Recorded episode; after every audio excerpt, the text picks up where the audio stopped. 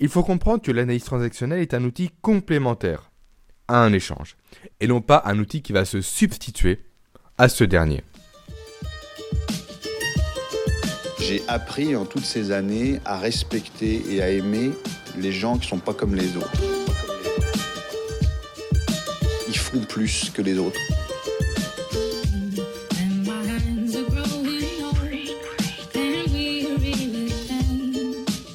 Même plus pour les autres.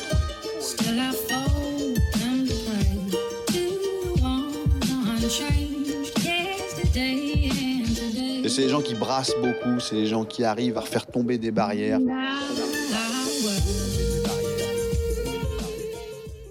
Bienvenue sur ce tout nouvel épisode de Sus Killer. Sus Killer, le podcast qui est réservé et uniquement réservé à toutes les personnes qui veulent chaque semaine développer leurs compétences transversales, sociales ou comportementales. Alors c'est bon, mon café est coulé, je suis installé, on peut commencer l'épisode du jour. Alors épisode qui va être un peu différent des autres, parce que ça sera un épisode de conclusion, un épisode qui va résumer les trois podcasts précédents que j'ai fait sur l'analyse transactionnelle. Donc, je vais résumer tout ça comme, euh, comme je viens de vous le dire, et je vais conclure cet épisode en vous donnant euh, une ou deux limites que j'ai identifiées par rapport à l'analyse transactionnelle, et donc comment utiliser au mieux cet outil en se détachant de ses limites? Commençons le résumé. L'analyse transactionnelle, qu'est-ce que c'est? C'est quoi? Donc c'est un outil de communication qui se base sur deux éléments. Les états du mois d'une part et les transactions d'autre part.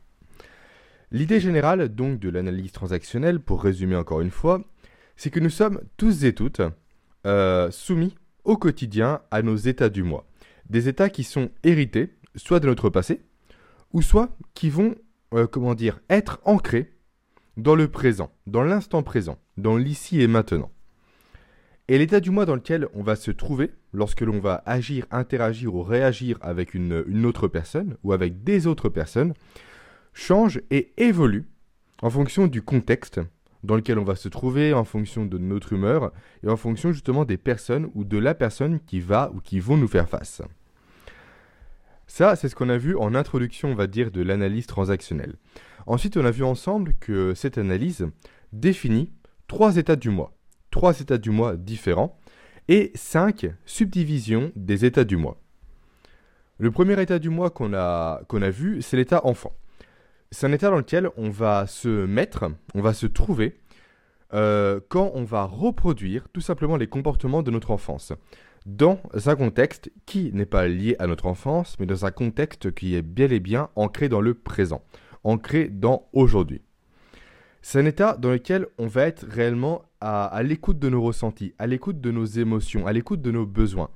Euh, ressentis, émotions et, euh, et besoins que l'on va chercher, tel un enfant, d'où le nom de cet état émotionnel, à, répondre au plus vite. On veut assouvir les besoins qu'on a actuellement. Quand on était enfant, ça se traduisait par euh, je veux un bonbon, le bonbon je le veux maintenant, je ne le veux pas dans 5 minutes, sinon je fais une crise. Et quand on est adulte, cet état enfant peut se traduire de, de la façon suivante. Je viens de découvrir une nouvelle blague, je veux la dire à mes collègues maintenant, même si on est dans une réunion très importante et que ce n'est pas du tout le lieu et le contexte pour placer cette blague. Je veux le faire, donc je la dis. Peu importe si ça dérange un peu euh, les gens autour de moi. Voilà ce qu'est l'enfant. En plutôt ce qu'est l'état du moi enfant. Et cet état va donc se, euh, se subdiviser, lui, en trois sous-états, qui sont l'enfant rebelle, donc à savoir l'enfant qui va se placer en opposition aux autres, qui ne va pas, on va dire, supporter les règles, qui s'opposent à lui. Ensuite, on a l'enfant soumis, donc là, c'est l'enfant qui, au contraire, va être plus, comme son nom l'indique, soumis aux autres. Il va subir un peu la pression des autres personnes. Il va chercher à se, euh, conformer à, comment dire, aux obligations et aux... Euh, ah, j'ai du mal à trouver mes mots, désolé. Euh, donc aux obligations, si je reprends un peu ce que je disais, aux obligations et aux contraintes que vont lui imposer les tierces personnes. Voilà, c'est ce que je voulais dire. Et enfin, pour finir, on a l'enfant libre qui, lui, clairement, est dans son monde et il n'écoute que ses besoins et ses propres, euh, ses propres ressentis et il agit uniquement en fonction de ça. Donc qu'on lui impose des contraintes ou non pour lui, c'est pareil, ce qui importe à son niveau, c'est lui. c'est ce qu'il a envie de faire et non pas ce que les autres ou la société attendent de lui. Voilà, ça c'est l'état enfant. C'est comment nous réagissons quand nous sommes dans cet état lors d'une interaction avec quelqu'un d'autre. Ensuite, on a vu l'état adulte. L'état adulte, là, c'est la partie de nous qui est capable, on va dire, d'analyser ses propres expériences et d'apprendre de ses erreurs. Et donc de prendre du recul sur la situation qu'on est en train de vivre, donc quand on est dans l'état adulte, pour prendre les bonnes décisions. Ou du moins les décisions que l'état adulte estime être bonnes pour, euh, soi. Alors, les spécialistes de l'analyse transactionnelle, je pense euh, qu'ils hurleraient s'ils m'entendaient dire ça, mais l'état adulte, je pense que l'on peut qualifier cet état comme étant le meilleur état, même s'il n'y a pas vraiment de meilleur état, bien entendu, vous l'avez compris. Pourquoi je dis ça? Parce que sans l'état adulte, on ne pourrait pas établir des relations professionnelles ou personnelles riches et efficaces. C'est véritablement l'état adulte qui va permettre de, définir des objectifs qui vont être clairs, des objectifs de vie, des objectifs personnels ou professionnels. Euh, également des objectifs qui vont être un peu dénués de l'aspect émotionnel, qui vont être factuels. Voilà, l'état adulte, on va dire qu'il est réellement ancré dans le présent et c'est lui, en tout cas, qui est censé prendre les meilleures décisions en fonction de tous les éléments qui vont se, se présenter à lui. D'où le fait que je dis que l'état adulte est, selon moi, le meilleur état, même si encore une fois, il n'y a pas de meilleur état du mois. Et enfin, pour euh, terminer ce résumé euh, sur les états du mois, on a vu l'état parent. L'état parent, c'est donc l'état dans lequel en fait on va reproduire les modèles qu'on a eus euh, précédemment. On va reproduire comment les modèles qu'on a eus durant notre enfance, durant notre passé, auraient agi face à la situation dans laquelle on se trouve actuellement. On va reproduire les modèles de nos parents, de nos grands-parents, de nos tuteurs par exemple, de nos coachs sportifs, ou même des personnes auxquelles on se référait à l'époque. Et c'est typiquement ce genre de modèle dans lequel nous sommes quand nous jugeons que les choses ou que les autres ou que les relations doivent être comme ceci ou comme cela, en fonction donc de notre culture et de notre passé. Que l'on va mettre un peu des, euh, comment dire, des stéréotypes qu'on va se rattacher aux éléments auxquels on croit et on aimerait que tout ce qui nous entoure, quand on est placé encore une fois dans cet état-là, devrait graviter et se calquer sur ça et ne pas, euh, comment dire, ne pas euh, diverger de cette vision que l'on a, nous, des choses. Voilà ce qu'est l'état parent. Et l'état parent, tout comme l'état enfant, se subdivise en deux sous-états. D'un côté, on a le parent normatif, qui lui a une position assez forte, qui est directif et qui souhaite transmettre des valeurs ancrées réellement et une véritable culture euh, qui est propre à lui et donc au modèle qu'il a assimilé. Et d'autre part, on a le parent nourricier, qui lui se place plus dans le côté encourageant, dans le côté chaleureux, et qui aime, euh, comment dire, consulter et aider les autres. Il est là pour accompagner les personnes, pour qu'elles évoluent, pour qu'elles aillent plus loin. Donc voilà ce que sont les états du moi pour rappel. Et donc ces états vont changer. On n'a pas constamment un seul état du moi qui est ancré en nous. L'état du moi va réellement évoluer au fur et à mesure de la journée, au fur et à mesure même des heures qui passent, chaque jour, en fonction encore une fois du contexte dans lequel nous sommes, et également en fonction des relations que l'on va avoir avec les autres. Et ces relations, dans l'analyse transactionnelle, la transition te trouver, on appelle ça les transactions. Et d'après l'analyse transactionnelle, il existe trois types de transactions majeures, et c'est ce qu'on a vu dans l'épisode de la semaine dernière. Il y a, pour commencer, les transactions que l'on appelle les transactions simples.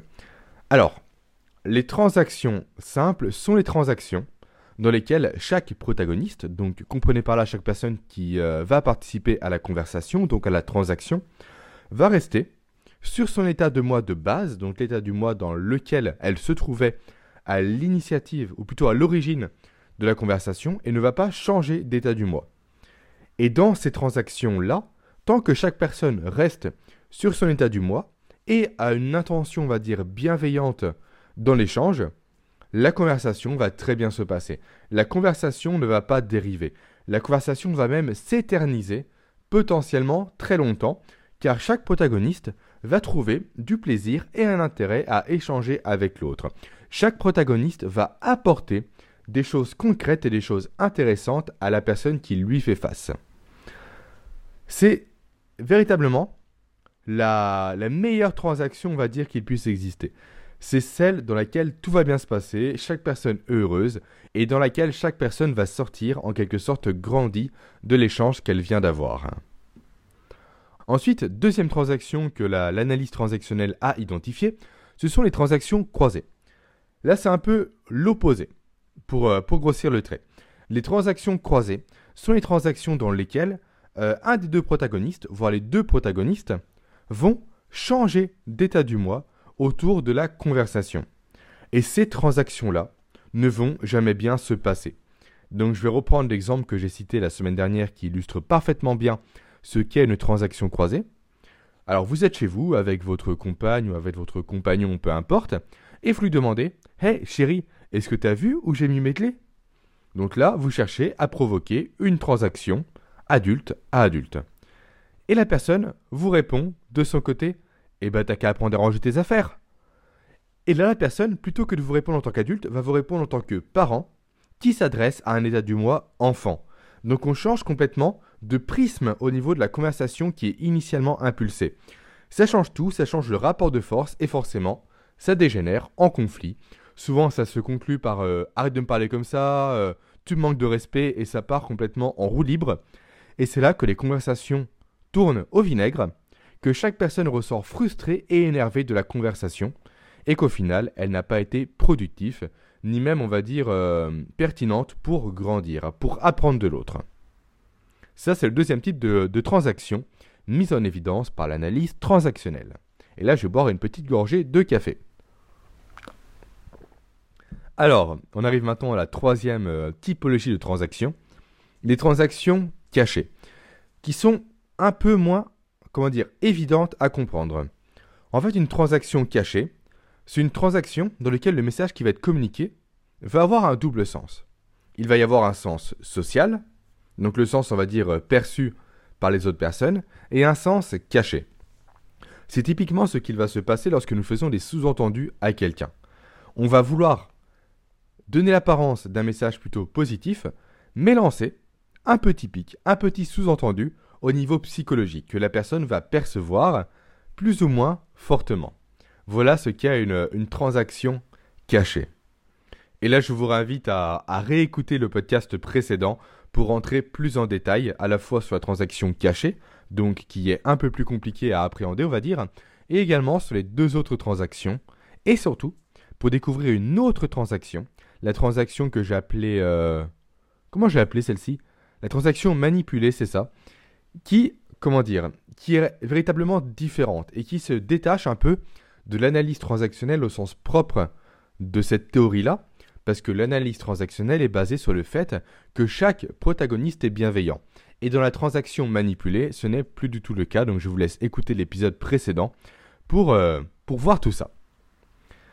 Donc, maintenant, pour réellement conclure cet épisode, pour en arriver à la fin, et donc pour fermer cette série de podcasts sur l'analyse transactionnelle, euh, quelles sont les limites que j'ai identifiées à cette théorie de la communication?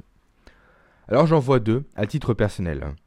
Le premier est le fait de prendre l'analyse transactionnelle comme une solution miracle qui peut résoudre chaque euh, conflit interpersonnel. L'analyse transactionnelle, il faut savoir qu'elle se base sur de la théorie. Une théorie qui certes tient véritablement la route, qui peut véritablement s'appliquer au quotidien, mais qui ne prend pas, et d'ailleurs c'est impossible qu'une seule théorie puisse le faire, qui ne prend pas donc tous les éléments extérieurs qui vont influencer le comportement de la personne qui nous fait face, et même notre propre comportement, nos propres réactions face à quelqu'un d'autre. Et là, j'entends forcément le contexte de chaque personne, euh, son, passé, euh, le milieu social dans lequel la personne a évolué, l'éducation qu'elle a eue, etc. Tous ces facteurs qui peuvent littéralement influencer la conversation et les échanges que nous avons avec quelqu'un. Il y a véritablement, on va dire, un code de communication propre à chaque milieu social. Aujourd'hui, c'est beaucoup moins ancré que dans le passé, mais ce code perdure et donc ça peut littéralement flouer une conversation si on ne se base que sur l'analyse transactionnelle pure et si on ne prend pas en compte ou en considération, comme vous voulez, ces éléments-là pour analyser la personne qui nous fait face. Et euh, on va dire que la transition tout trouvée parce que la deuxième limite que je vois à l'analyse transactionnelle est le fait de chercher à tout analyser chez son interlocuteur. En fait, si on essaye de prendre trop de recul par rapport à la conversation qu'on a avec quelqu'un, malheureusement, on va se détacher de l'essence même de la conversation, qui est la conversation. C'est le fait d'écouter les autres, le fait d'échanger avec eux, le fait de se centrer sur ce qu'ils disent, et non pas le fait de chercher, à tout prix, des éléments que l'on peut raccrocher à l'analyse transactionnelle. Il faut comprendre que l'analyse transactionnelle est un outil complémentaire à un échange, et non pas un outil qui va se substituer à ce dernier. Voilà ce qui conclut l'analyse transactionnelle. Voilà ce qui conclut ma série de podcasts sur l'analyse transactionnelle. À partir de la semaine prochaine, je pense que je vais un peu, euh, comment dire, euh, changer ma façon de faire les podcasts, ou plutôt d'amener les sujets. Et je vais en profiter pour euh, justement lancer une nouvelle série de podcasts qui se prête parfaitement bien à ce petit virage, alors pas de changement réellement significatif, je vous rassure, mais à ce petit virage que je vais prendre. Donc je compte sur vous pour être présent au rendez-vous de la semaine prochaine. En tout cas, comptez sur moi pour être présent vendredi matin dans vos oreilles. Et pour conclure, j'ai oublié de le dire durant le podcast, je vous rappelle que si vous souhaitez euh, soutenir ce Killer, n'hésitez pas à me laisser un commentaire 5 étoiles sur iTunes pour m'encourager. Maintenant, je vous souhaite une excellente journée, un très bon week-end en prévision et à vendredi prochain. J'ai appris en toutes ces années à respecter et à aimer les gens qui sont pas comme les autres. Ils font plus que les autres.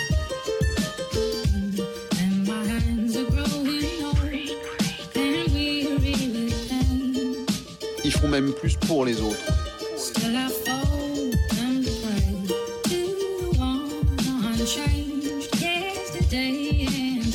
c'est les gens qui brassent beaucoup, c'est les gens qui arrivent à faire tomber des barrières.